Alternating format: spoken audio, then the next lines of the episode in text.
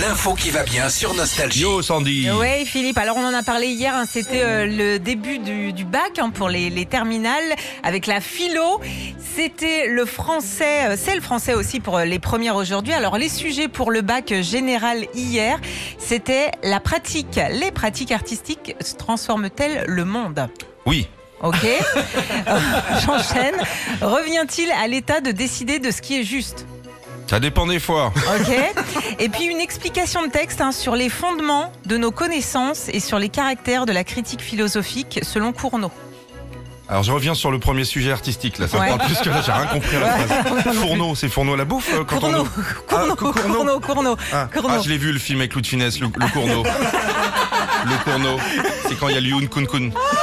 Non Bon, il n'y a rien qui t'inspire visiblement. hein. Bon, le truc artistique, j'aurais fait, j'aurais Ouais, fait un petit je pense phrasage. que hein. Ouais. J'aurais fait pareil.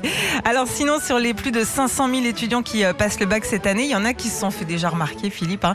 Déjà, la candidate la plus jeune cette année, elle a 14 ans. Ah, vache. Elle s'appelle Odyssée, elle vient d'Héricourt en Haute-Saône et le plus vieux candidat a 75 ans. Alors lui, il se trouve en région parisienne et euh, il, passe le can- en- il passe le bac en candidat libre. Oh, c'est génial de pouvoir passer le, le- le bac comme ça à 70 Ouais, enfants. ouais, ouais. Il- il- J'espère qu'il va l'avoir. Bah, J'espère aussi. Il a Ah, il- préféré rester anonyme en tout cas. Donc, euh, Ah d'accord ouais. Très bien. Retrouvez Philippe et Sandy, 6h-9h sur Nostalgie.